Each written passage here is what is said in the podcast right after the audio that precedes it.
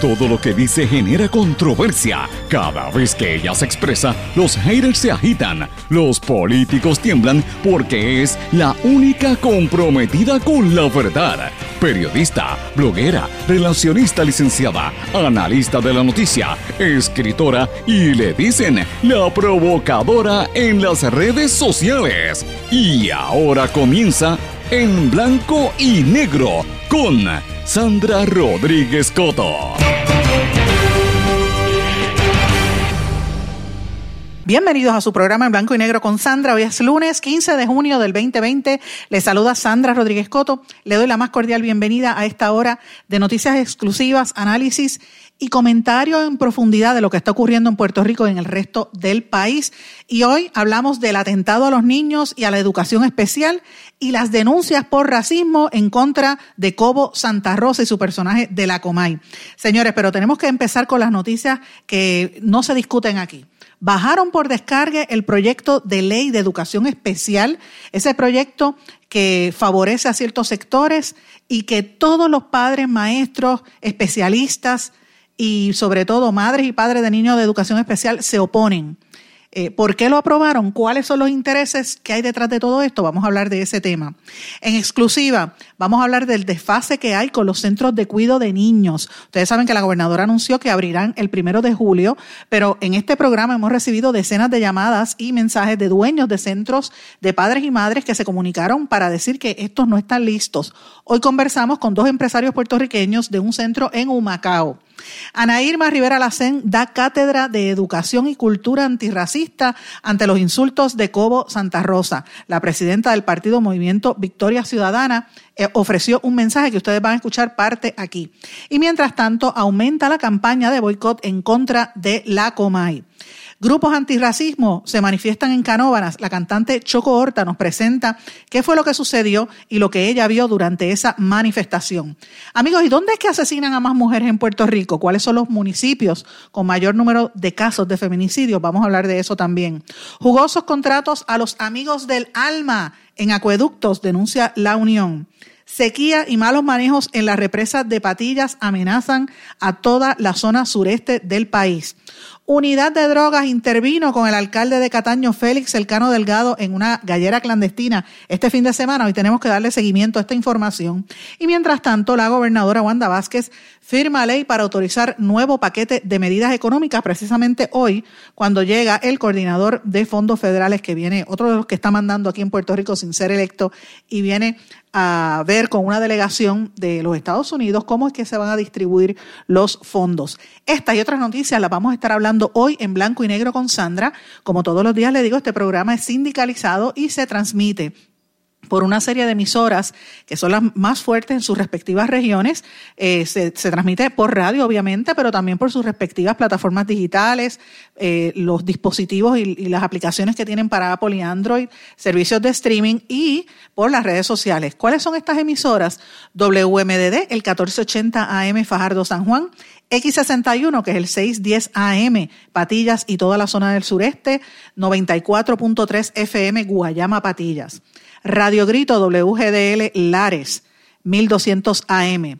WYAC 930 AM Cabo Rojo Mayagüez, WIAC 740 desde el área metropolitana gran parte de Puerto Rico y WLRP 1460 AM Radio Raíces, La Voz del Pepino, allá en San Sebastián. Este programa también se graba y usted lo puede conseguir en podcast, en formato de podcast, en Anchor, en SoundCloud, en Google Podcast y en otras aplicaciones. Están todas disponibles. Usted puede ir eh, hacia atrás y ver eh, la historia porque están todos los programas allí.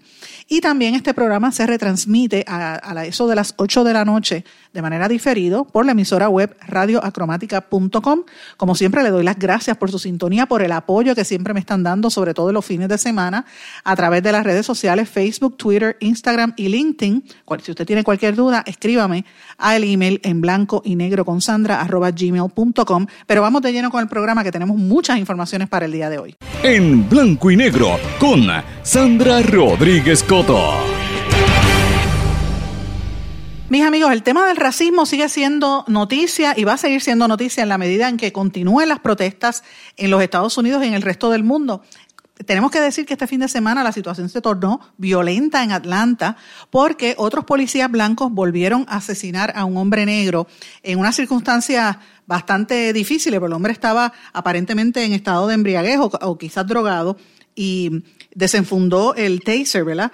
Eh, del policía y los policías lo mataron. Pero evidentemente ser un asesinato de un hombre negro en manos de un hombre blanco, un policía blanco, una fuerza tan represiva como lo es en los Estados Unidos, pues evidentemente levantó los ánimos de, de, los, de los manifestantes que hasta quemaron el fast food donde ocurrieron los hechos, que fue un fast food de la cadena Wendy's. Y las protestas estuvieron enormes al punto de que eh, la, alcaldesa, todos los líderes del, estado de Georgia tuvieron que irse. Georgia es un, y sobre todo Atlanta, una de las ciudades eh, más racistas del sur, típicas del sur de los Estados Unidos. Pero bueno, acá en Puerto Rico la situación también se mantiene el mismo tema del racismo y vamos a comenzar el programa con dos puntos específicos sobre esto. Eh, algunos han trascendido públicamente, pero quería darles unos ángulos un poquito distintos. Uno fue la manifestación que hubo en Haciendas de Canóbanas, la urbanización Haciendas de Canóbanas, eh, que yo pensé que era, originalmente pensé que era en el barrio San Isidro, pero me equivoqué, eran Haciendas de Canóbanas, eh, donde una pareja compró una casa en este sitio, usted compra los terrenos y las casas son enormes, sitio precioso, eh, y ella, la, muchacha es más clara, de tez más clara, el, el marido es evidentemente negro y tienen eh, unas niñas. Y una vecina se dedicó todo el día a poner música y, y unas emisoras de radio bien altas. Ustedes lo escucharon aquí porque lo pusimos la semana pasada para que ustedes oyeran lo que esa gente viene oyendo día tras día con unas bocinas enormes para destruirlo y hacerle la vida imposible. Y no solamente eso, sino también que empezaron a dibujar unas figuras como de muñecos, de monstruos negros, como si fuera el papá y la nena.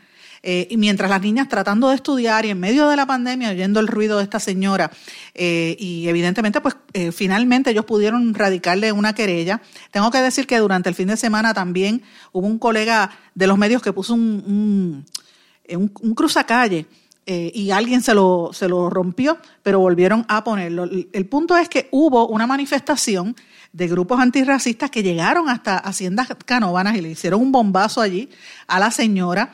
Para, eh, hubo la prensa, la prensa estuvo allí cubriendo, más de 100 personas estuvieron allí, eh, tratando de, protestar por el asunto del racismo y que no van a permitir que este tipo de cosas suceda.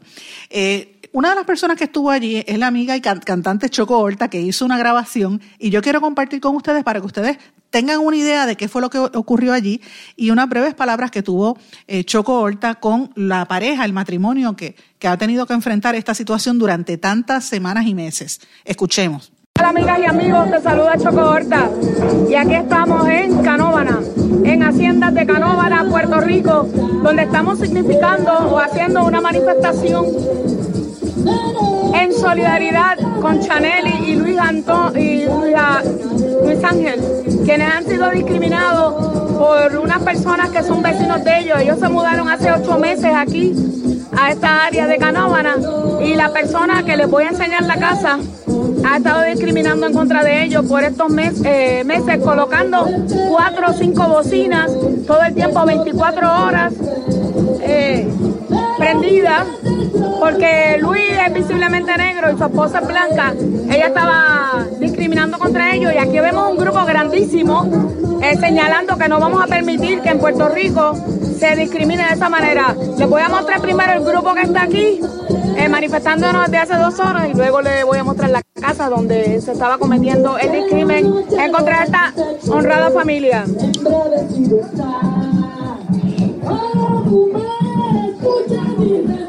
Y les voy a presentar ahora a Luis Ángel, que es el dueño de la casa, junto con su esposa Chaneli, los cuales han sido discriminados por ocho o nueve meses desde que se mudaron a esta propiedad aquí en Haciendas de Canóvana.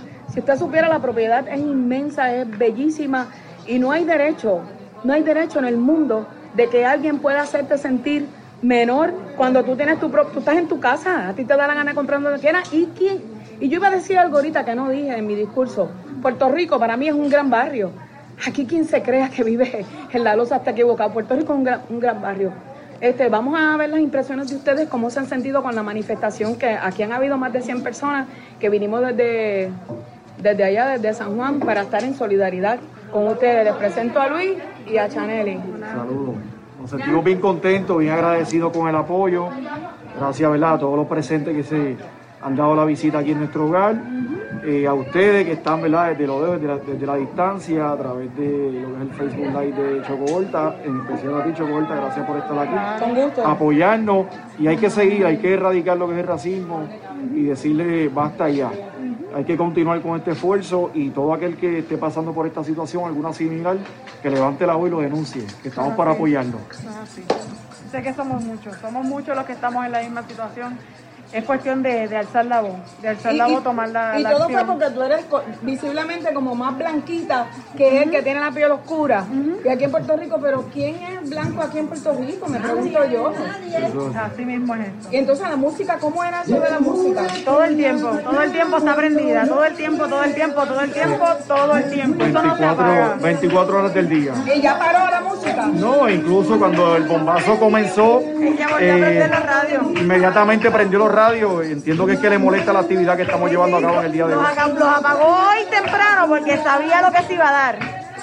Y volvió a prenderlos. Sí, no, sí, yo estoy consciente que los prendió. Están prendidos. Es una barbaridad que tengamos que llegar a ese nivel de intolerancia, sobre todo en este país donde no hay nadie blanco, por más que usted sea hincho, usted tiene herencia africana, porque el Puerto Rico está hecho y está fundamentado en las tres razas o quizás cuatro, porque también habían norteamericanos que vinieron aquí a Puerto Rico. O sea que están los españoles, está la herencia africana y está la herencia taína. Tenemos esa sangre en nuestro DNA, aunque tengamos distintos colores. Yo no entiendo por qué hay tanto odio y tanta, tanto prejuicio. Y uno de los sitios que perpetúa esto a veces son los medios de comunicación.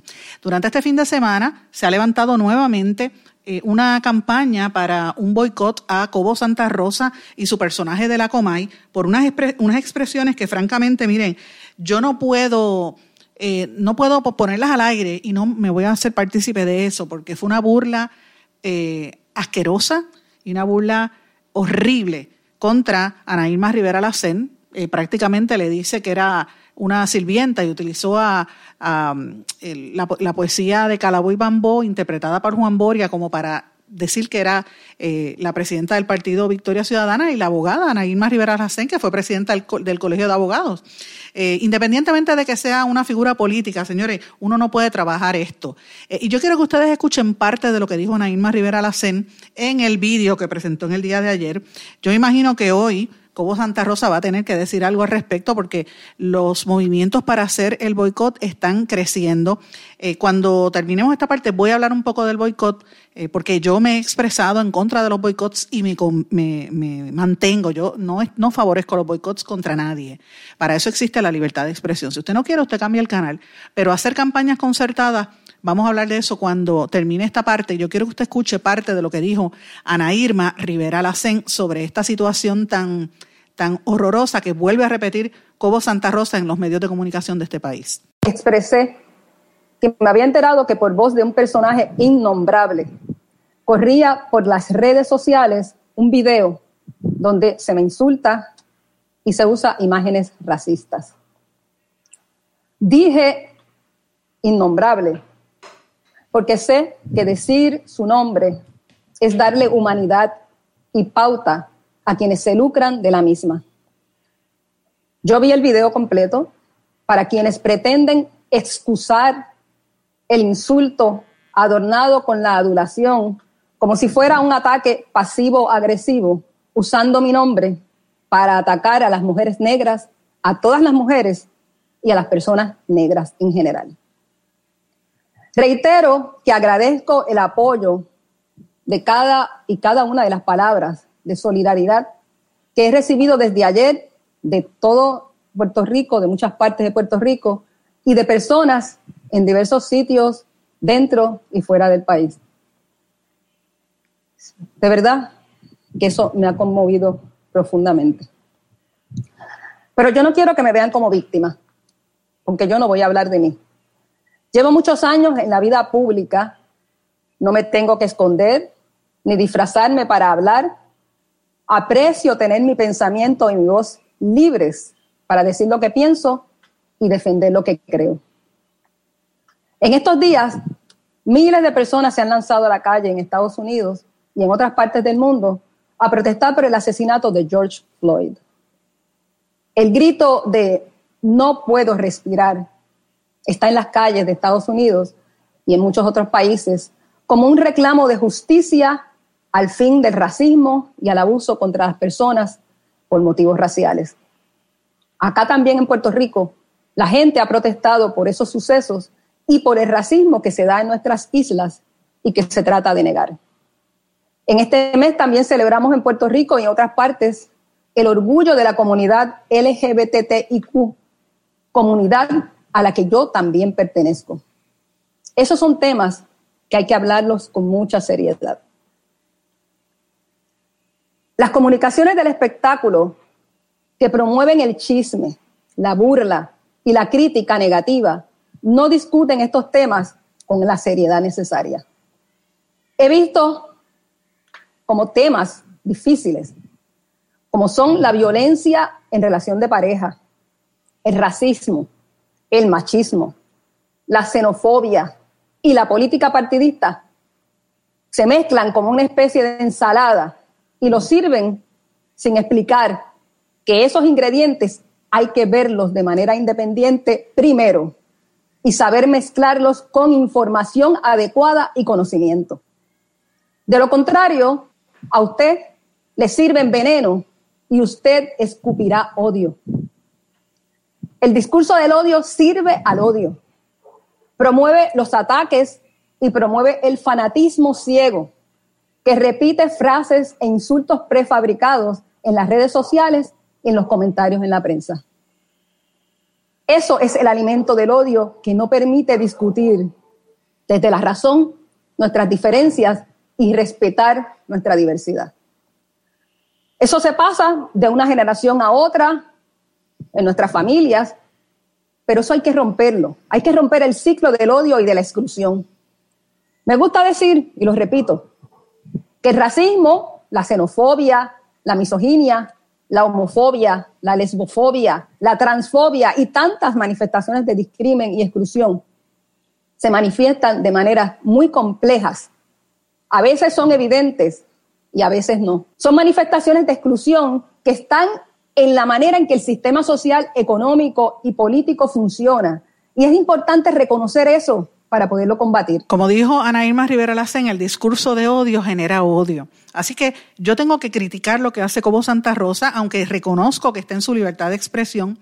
Claro, la libertad de expresión no es eh, amplia, ¿verdad? Hay unas limitaciones. A pesar de que la Constitución permite la libertad de expresión, usted no puede difamar, usted no puede mentir. Y ese tipo de situación, pues evidentemente eh, deja mucho que desear. Y más que nada, yo me reafirmo en que los medios de comunicación para poder sobrevivir en la economía que estamos y post pandemia. Miren, los medios de comunicación tienen que respetar la integridad del ser humano, tienen que hacer un trabajo bien hecho y sí entretener, pero el entretenimiento no puede ser a costa de, burlas. Yo estoy en récord, que no es la primera vez que he criticado a Cobo Santa Rosa en el pasado, incluso hasta Raymond Arrieta, yo lo he criticado porque se burló, por ejemplo, de los intérpretes de, señas sordos, se hacía, se, se disfrazaba de negro haciendo el blackface, muchos de los eh, personajes que utiliza es burlándose de personas con impedimentos, de viejos, lo mismo que hacía Sunshine en sus en su programas. Eso no quiere decir que yo tenga nada en contra de Sunshine en lo personal, todo lo contrario, o de Raymond, todo lo contrario, yo le, aplaudo lo que él hace por, los, por el hospital de cáncer, pero eh, no dañe lo bueno que haga con estas, estas otras prácticas que se burlan de la gente que tiene algún tipo de, diferencia o algún tipo de, ¿verdad?, de, de, eh, condición. Usted no se puede burlar de nadie. Usted no le gustaría que se burlaran de usted. Pues no lo haga, tan sencillo como eso. Ahora, hay gente que a mí me ha estado cuestionando. Yo no había querido hablar en, detalle sobre este tema, sobre eh, la situación de Victoria Ciudadana y la candidata a la gobernación, Alexandra Lúgaro. Porque, pues, Alexandra Lúgaro, la semana pasada, ustedes recordarán, lo mencionamos aquí eh, someramente, había eh, trascendido una demanda donde, de la empresa donde trabajaba Alexandra Lugaro, que era la empresa de su familia, su mamá y su papá, donde una empleada dominicana alegó ser discriminada por la mamá de Alexandra Lúgaro. Y Alexandra Lugaro eh, finalmente dijo, mira, yo no tuve que ver con eso, eso fue mi mamá. Hubo una sentencia del tribunal donde determinó que, que fue eh, cierto los hechos y tuvieron que pagar. De hecho, ayer me parece que fue que leí que Alexandra Lugaro le pidió excusas a la señora y la señora las aceptó. Pero el tema no es este. El tema que yo creo con el caso de Alexandra Lúgaro y Victoria Ciudadana en menor medida es que ese partido que se fundamentó y se creó con una estructura distinta para hacer una alternativa a los partidos tradicionales, ha caído más o menos en la misma práctica eh, y tiene muchas cosas que contestar la disparidad en, los asuntos. Por ejemplo, el tema de, Néstor Duprey, que trascendió públicamente, uno de los, de los que, ideólogos de ese partido, una persona que no tenía eh, ningún tipo de mancha, un, intelectual de primer orden, analista político de fuego cruzado por años, primero del Partido Popular y luego con este partido.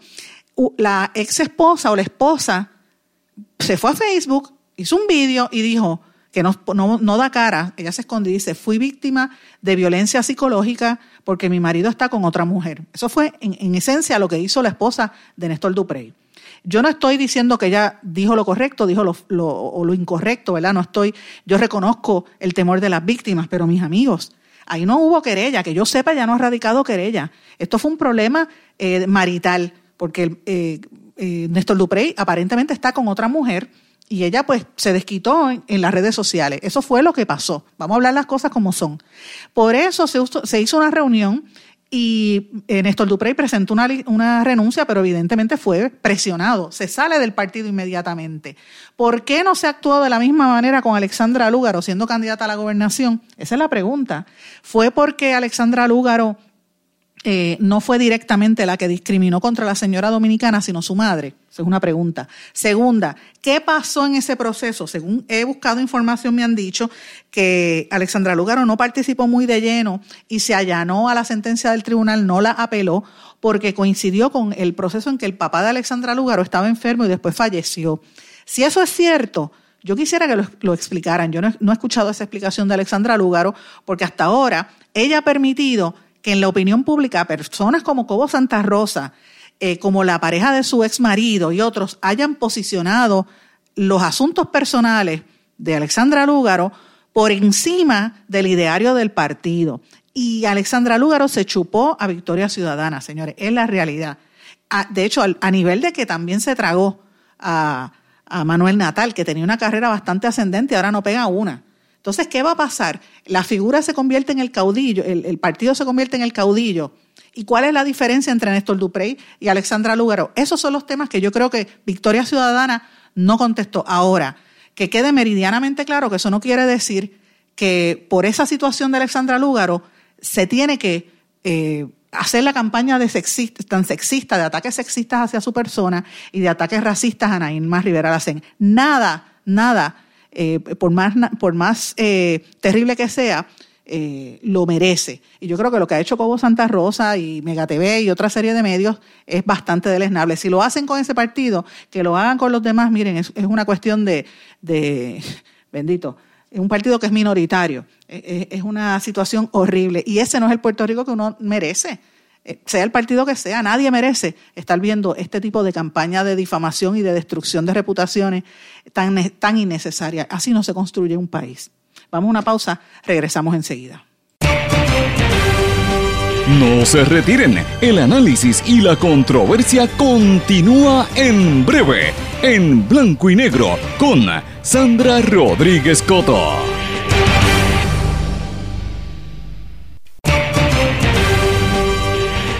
Y ya regresamos con el programa de la verdad en blanco y negro con Sandra Rodríguez Coto.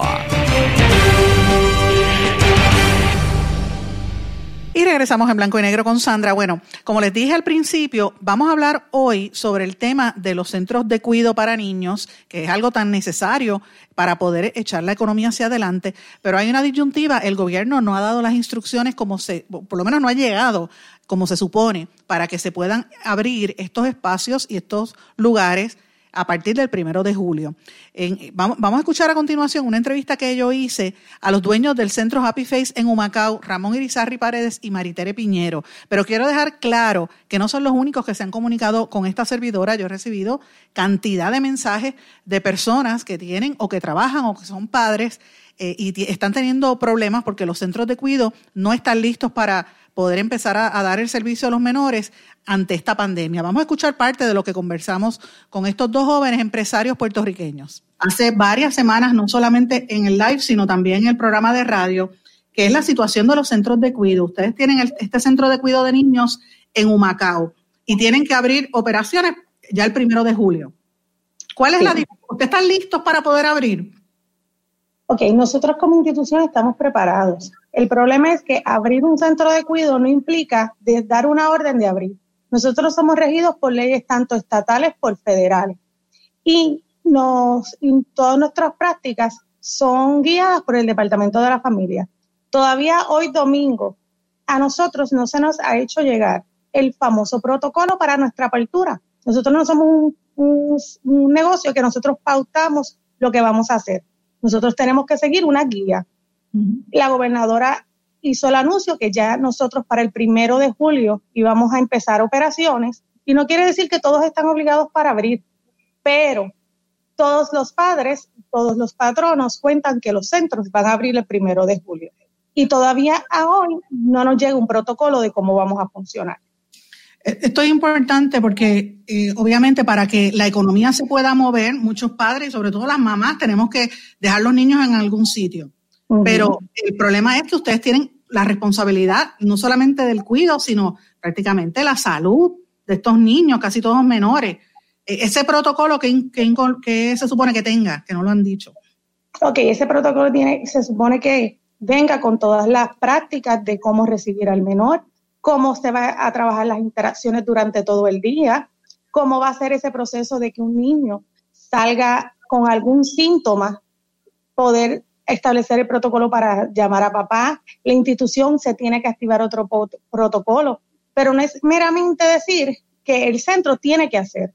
Esto es un trabajo que tiene que ser en conjunto con otras agencias y con otro personal, porque para nosotros decir que vamos a abrir, tiene que establecerse una comunicación con el Departamento de la Familia, porque según las guías del CDC, en caso que en la comunidad donde está el centro hay un brote, se supone que el o un foco de infección de la pandemia, se supone que se nos haga llegar. Y ahora mismo el departamento muchas veces no sabe ni, ni cuántos ni dónde se ubican las personas positivas a COVID.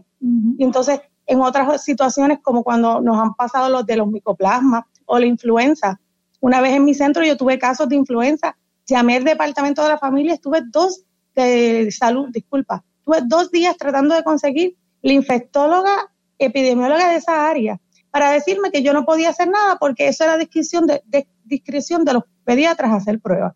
Pues entonces hay que hacer un trabajo en equipo. Ahora mismo, el primero de julio, porque nosotros abramos, nosotros no vamos a poder recibir toda nuestra población. ¿Por qué? Porque a nosotros se nos está planteando que nosotros vamos a tener una reducción de capacidad estamos, vamos para julio. Julio es el mes en que muchos de sus padres tienen vacaciones y se quedan con los niños escolares. Pero sus papás gastaron las vacaciones a principios de la pandemia. Ahora en julio, ¿quién van a atender a esos niños escolares? Pues quiere decir que porque abramos los centros a la prisa, no nos garantizamos que todos los, todas las personas pueden ir a trabajar. Pues entonces abrimos la puerta a un problema porque entonces ya el patrono sabe que los centros están abiertos, pues ya usted tiene que buscar dónde conseguir un, centro donde llevar a su hijo, cuando no es la realidad, porque nos van a bajar la, capacidad. Entonces. Y ustedes trabajan a base de la cantidad, usted tiene un budget, un presupuesto para poder operar y pagarle a los empleados, eh, eh, y entonces si tienen menos niños no, no vas a tener con qué operar. Y, te pregunto, el, equipo necesita limpieza del sitio, unas batas para atender a los menores. ¿Cómo, cómo ustedes bregan con el distanciamiento? ¿Eso lo han, explicado?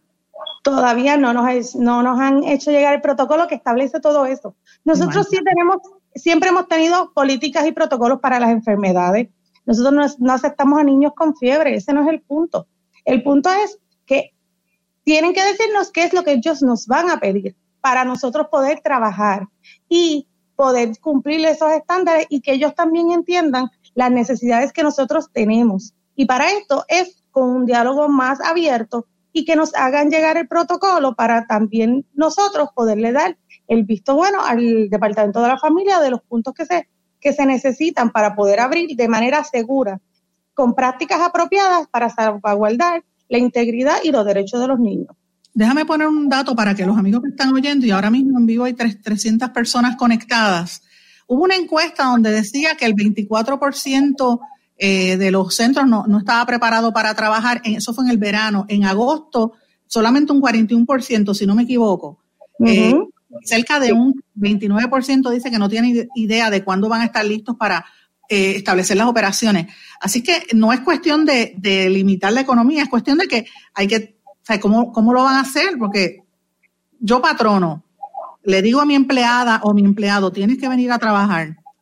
Y la empleada me dice, no puedo porque tengo los nenes. Pues vete al centro. El centro del cuidado lo abrió y el centro no está listo. O sea, eso el centro no tiene la capacidad. O la capacidad está llena, porque si nosotros tenemos 50 niños y nos los bajan a, a 25, con 25 se llenó. Si el niño de ese patrono, de esa persona, es el 26, se quedó fuera. Se quedó fuera, exactamente. Se quedó fuera. Que no, que decir que nosotros, nosotros sí entendemos que somos parte importante para poder abrir la economía, porque atendemos a los niños de esa población que trabaja.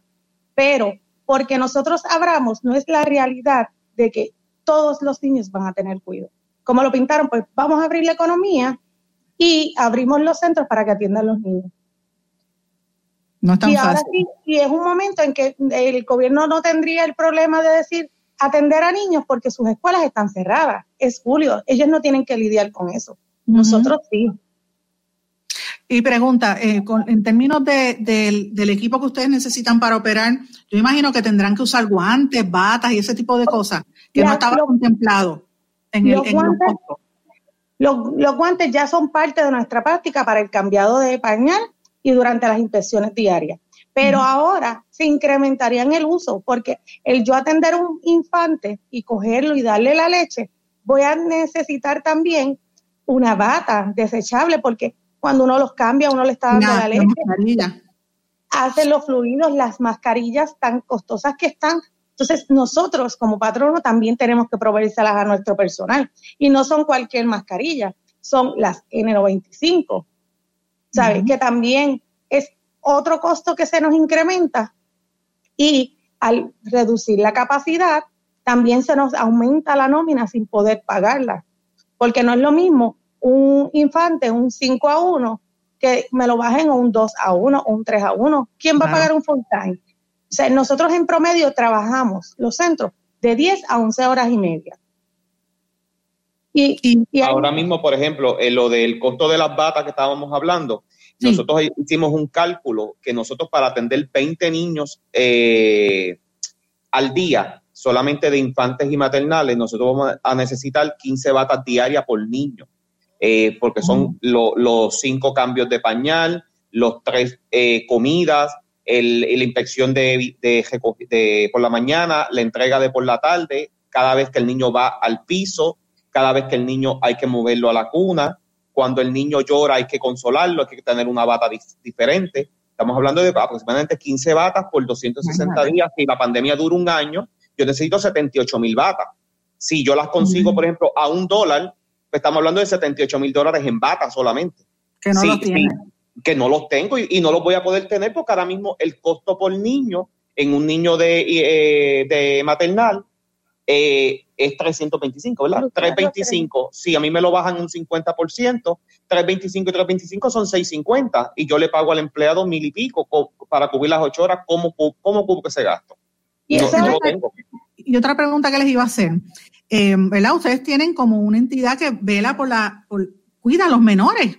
tienen que regirse por el Departamento de la Familia, leyes federales, eh, cuánto, cuánto permiso hay. Eh, ¿Qué pasa si un niño viene con el COVID? ¿Cómo ustedes se protegen ustedes que no se dé un brote ahí? Ustedes podrían ser eh, encontrados, eh, ¿verdad? Liable, como dicen lo, en una demanda, en caso de que ustedes eh, se dé un brote ahí. ¿Qué, cómo se protegen? Y, los seguros no cubren, no cubren pandemia. ahora, mismo, nosotros tenemos unos seguros, pero el seguro, por ejemplo, pasa un brote en el cuido y viene una demanda, viene algo, ¿cómo uno responde? Porque ahora mismo el seguro no va a cubrir eso. Exactamente. ¿Y eso se lo, ha, se lo ha explicado a ustedes alguien en el Departamento de la Familia o en Hacienda o en el gobierno? No, por eso. solamente recibimos una llamada el jueves para preguntarnos del Departamento de la Familia, para preguntarnos eh, cuántos pies cuadrados tiene la institución. Yo le pregunté por qué, para qué. Yo no estaba en la institución, así que no le podía dar las medidas.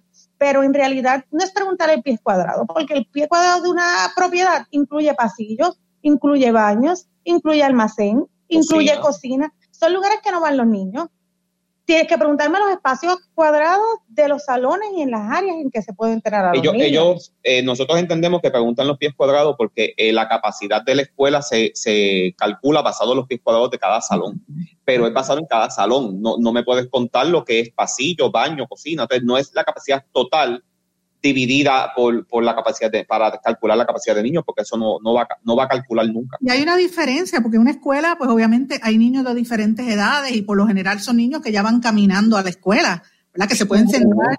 Ustedes no, ustedes tienen que, eh, los cuidos, por lo, por lo general son bebitos que tienen que cargarlos. me imagino que ustedes tienen que incurrir en, en hacer las pruebas de, la, la, maquinita esta para ver si están, tiene la fiebre. Mis amigos, tenemos que irnos a una pausa. Esta entrevista fue muchísimo más larga. Si usted quiere escuchar completo de lo que hablamos y otras cosas que conversamos también, le pido que busque en nuestra eh, página de YouTube, en el canal de YouTube, eh, Sandra Rodríguez Coto, y usted va a escuchar ahí toda la entrevista y otras cosas adicionales a las que compartimos en este espacio. Vamos a una pausa, regresamos enseguida.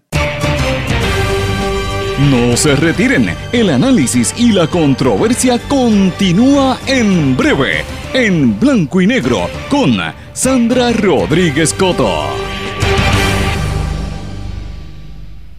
Más que un plan de salud, somos alegría para nuestro pueblo. Somos seguridad. Somos nuestra gente. Más que un plan de salud, somos nuestra comunidad.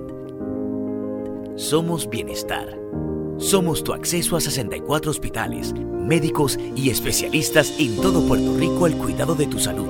Más que un plan de salud, Menonita es Puerto Rico. Plan de salud Menonita. Tu salud en buenas manos.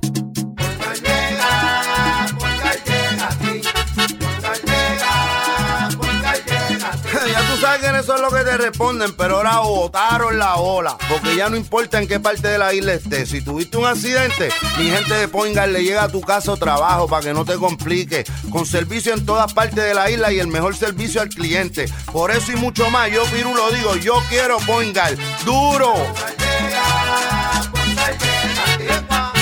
Quites el dolor de cabeza con sus obligaciones de contabilidad con los servicios que presta Villalba y Villalba Company. Directo, personal y con sensibilidad humana. Lo que se busque un verdadero asesor de contabilidad para todo tipo de servicio de contabilidad, pago de IBU, pago de nómina, informes trimestrales y anuales y otros. Ofrecen servicio directo personalizado. Villalba y Villalba Company. Para orientaciones, su teléfono el 939-336-5774. 939-336-5774. 5774. Y ya regresamos con el programa de la verdad en blanco y negro con Sandra Rodríguez Coto. Regresamos a la parte final de En Blanco y Negro con Sandra. Bueno, ¿dónde matan más mujeres en Puerto Rico? A veces uno dice, esa pregunta es fuerte, pero hay que hacerla porque Sabemos que en Puerto Rico hay muchos casos de feminicidios. No se ha implementado una política para combatir esto, a pesar de las luchas feministas en este país, y sigue los temas de la violencia eh, familiar y la violencia contra la mujer.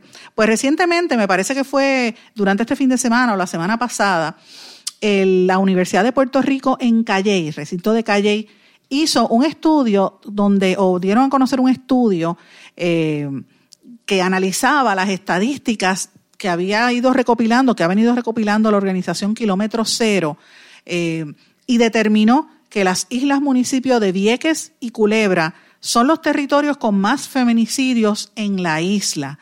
Esto se basa en que eh, una mujer asesinada por su pareja o por personas desconocidas, independientemente de la intencionalidad del asesinato. O sea, es donde las mujeres son más vulnerables.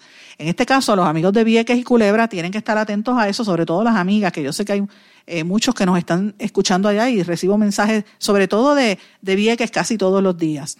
Eh, pues el, estudio reportó eso. Según los datos compartidos en el periodo entre el año 2014 y el 2018, Culebra tiene más feminicidios durante ese, periodo, con 50 casos reportados, y después entonces que está el área de Vieques.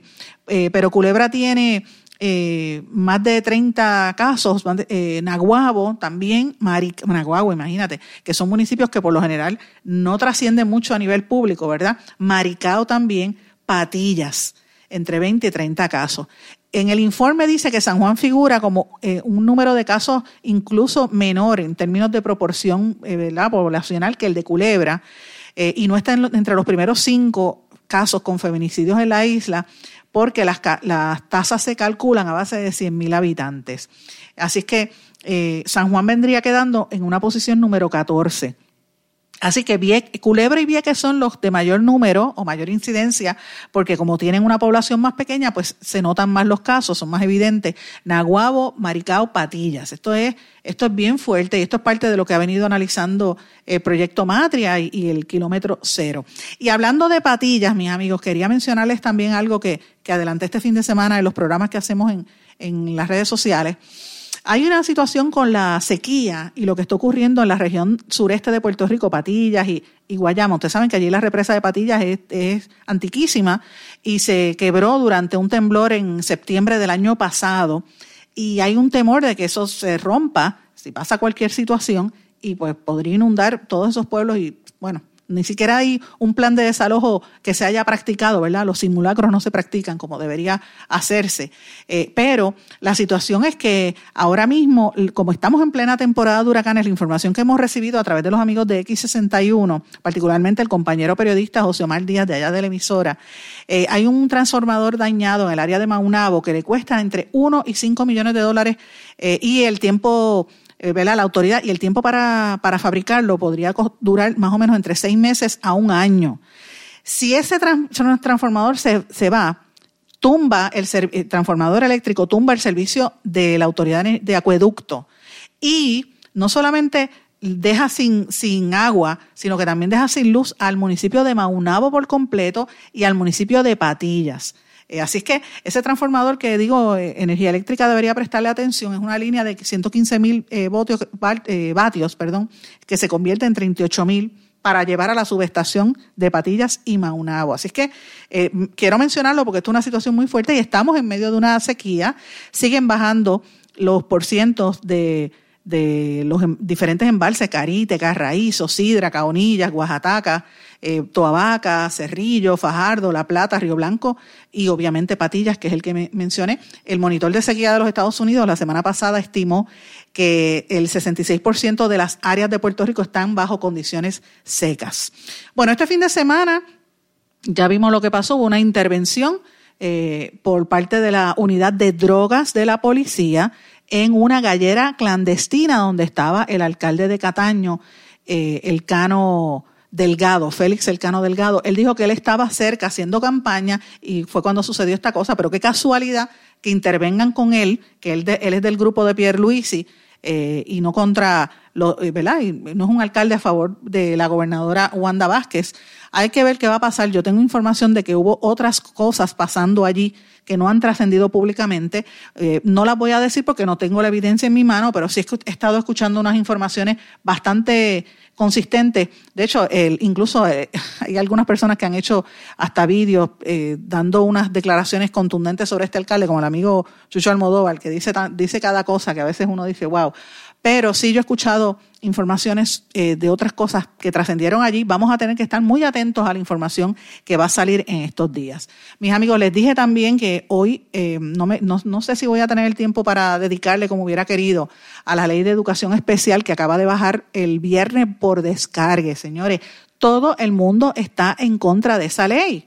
Esa ley está hecha a la medida de Jun Rivera y de los intereses económicos que están con él. No es la primera vez que lo hemos fiscalizado, señores, esa ley crea oficinas, crea programas que no son necesarios porque ya existen. ¿Qué es lo que hay detrás de seguir drenando el Departamento de Educación y quitándole fondos a los niños de educación especial? O sea, ¿de qué estamos hablando, señores?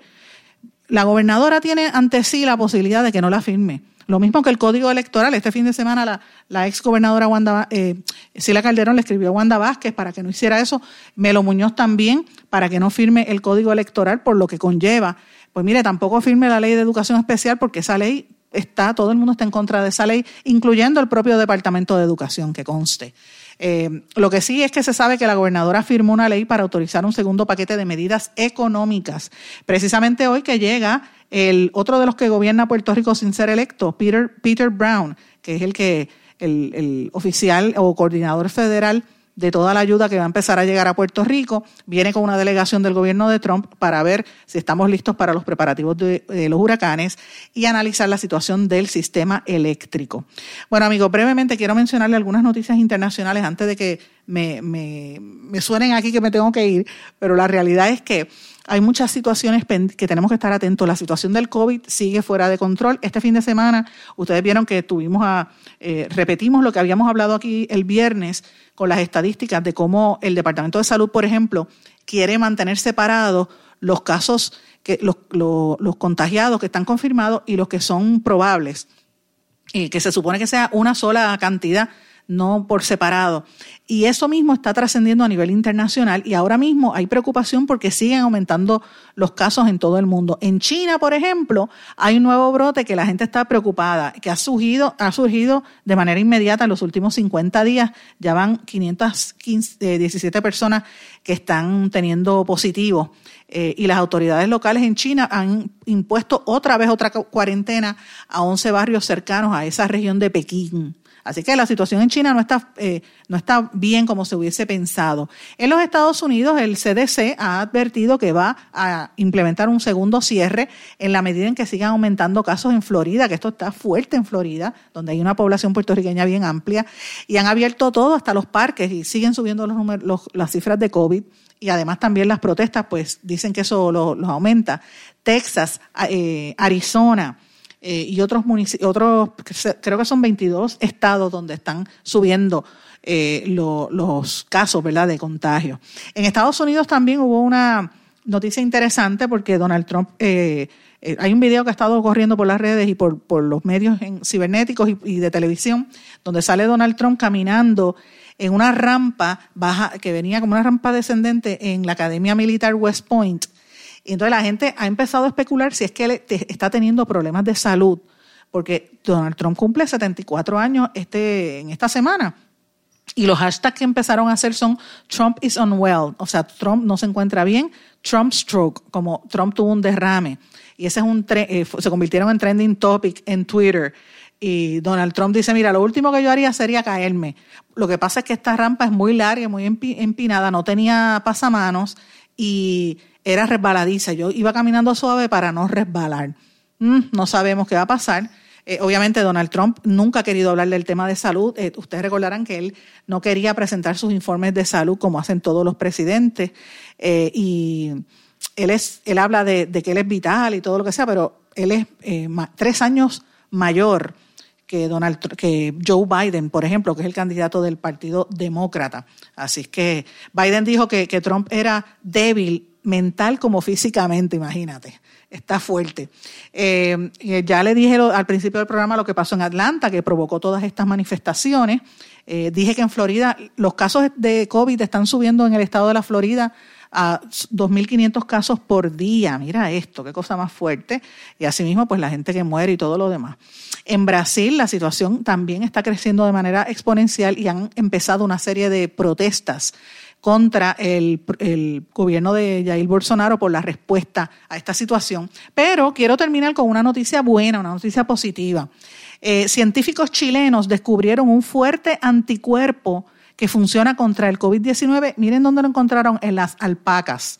Eh, esos animales que parecen como si fueran eh, de la familia de los camellos, pero no tienen las jorobas, tienen el cuello bien largo.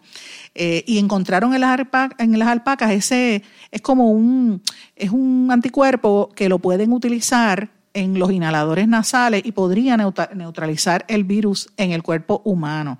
Así que ojalá que esto se pueda desarrollar, porque en la medida en que esto se desarrolle, pues quizás podría ser como un método de prevención cuando tú te, tomas ese anticuerpo o te lo ponen, ¿verdad? Ese anticuerpo eh, de manera profiláctica para que te sirva de, evitar el contagio. Es como si fuera una mascarilla, ese, anticuerpo. Ojalá que esto se dé y es una investigación que se está realizando en un país suramericano, en Chile. Bueno, mis amigos, no tengo tiempo para más. Creo que les he dado un programa con variedad de temas, muchísimas informaciones eh, y un análisis que, quiero, que he querido traerles en el día de hoy con seriedad y con con honestidad y más que nada pues seriedad, porque los temas de Puerto Rico no se pueden tomar a la ligera. Yo creo que merecen el respeto y ustedes merecen el respeto como radioescuchas y como personas que apoyan este programa. Bueno, con esto me despido, no sin antes desearles a todos que pasen muy buenas tardes y será hasta mañana en Blanco y Negro con Sandra. ¿Se quedó con ganas de más? Busque a Sandra Rodríguez Coto en las redes sociales o acceda a en blanco y negro.blogspot.com porque a la hora de decir la verdad solo hay una persona en la cual se puede confiar. Sandra Rodríguez Coto en blanco y negro.